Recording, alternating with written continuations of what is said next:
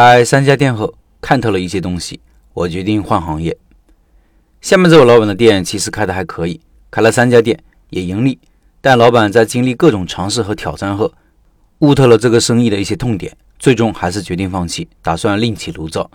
老板这个阶段有点像我第一次开店的后期，因为看到了一些生意的本质，就不再留恋外表的浮华，去意已决，留不住。有时候我们要感谢这种当断则断的勇气，因为旧的不去，新的不来。当我们已经成长起来了，就应该选择更好的未来。老板都悟到了一些什么呢？来看看老板的分享。他说，今年二月份在喜马拉雅听到老陈的开店笔记，听到老陈关掉了自己开了一年的餐厅，转型做了甜品类，很有同感，就一直听了下去。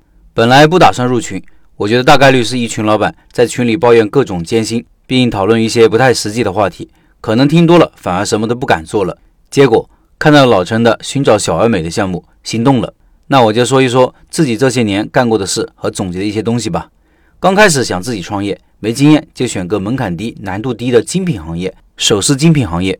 这样顺利的成了一个小老板，也就因为门槛低、难度低，也为最后关店留下了最大的因。第一个店是一个标准的社区店，周围两个老小区，一个新小区。一店在两个小区去家乐福必经的路上，中午和五点以后人很多，所以房租是十二万多，转让费七万，半年付。每年递增百分之八，使用面积九十七个平方。我当时只有十七万的现金，想着半年付，刷刷信用卡也够了。结果证明我是想多了。店开起来总开支四十多万，幸亏有个靠谱的妈，也幸亏店铺生意还不错。第一个月营业额七万，第二个月开始就十万以上，也就开始了漫长的还债历程。这个开端让我知道了钱的预算得超额预估，并且得很详细，不然会多花很多冤枉钱。大概两年过去了，账面上盈利有五十多万。可除去自己的开支和还账，兜里也就剩下了进货的钱。这两年中，因为定位的调整和装修道具的改变，也花了三四万。这些钱都是这里几百，那里一千的花出去，账不可细算。现在想想都心疼，钱都是省出来的呀。前两年我活下来了，账面上还挺好看。可是两年的回本周期太长了，而且精品行业时尚性强，十四万的库存里有百分之十左右的死货。这两个问题不解决，开第二个店容易倒闭。第三年的时候，账还清了，没压力的我心思开始活络了。第二个店提上了计划。鉴于之前的经验，我第二个店选在小区和菜市场的中间，面积二十二，房租四万多一年，转让费八千，产品系列减少，降低库存和装修费。因为靠近菜市场，产品定价也做了下调。当我信心满满的坐等收钱的时候，我想多了。第二个店投资十万，但是营业额也就一千多一天，一个月也就六七千的收入，算下来也得一年半才回本。而且新的问题出现了：第一，两个店的货品定位有区别，对做数据和调货、采购都增加了负担，多招一个人不划算，不招有时候又忙不过来。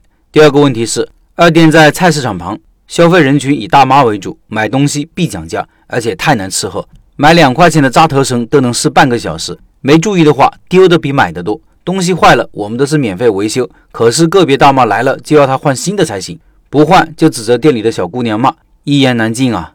第三，店铺面积小，产品不丰富，连带率和进店率都不高。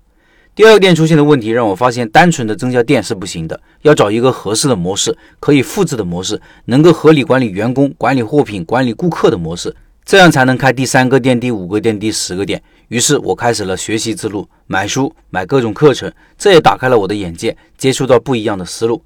一八年底，我开了第三个店，总的来说还不错，日均两千多，都在计划范围内。可不知道是好运还是倒霉，我进货的主要供应商开始调整退换货的政策，我们拿货多的客户开始卡退货率，我这才发现我生意顺利很大的原因是供货商的支持。同理，我的生意也是被供货商卡住了脖子，没有自己的核心产品、核心技术，还谈什么模式、谈什么分店，可能开的越多，摔的越惨。这时候我又心动了，在心动后的半年时间，我找了很多办法。也去了义乌、广州，结果都不行。又找了个同行一起采购，想要增加话语权，想以一年几百万的采购量来谈条件，有效果，可解决不了根本问题。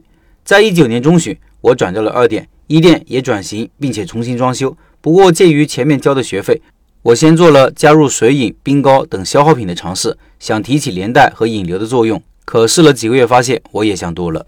水饮、雪糕的营业额还挺好，很多顾客来了问有烟吗？有槟榔吗？就是对连带率和引流没有帮助。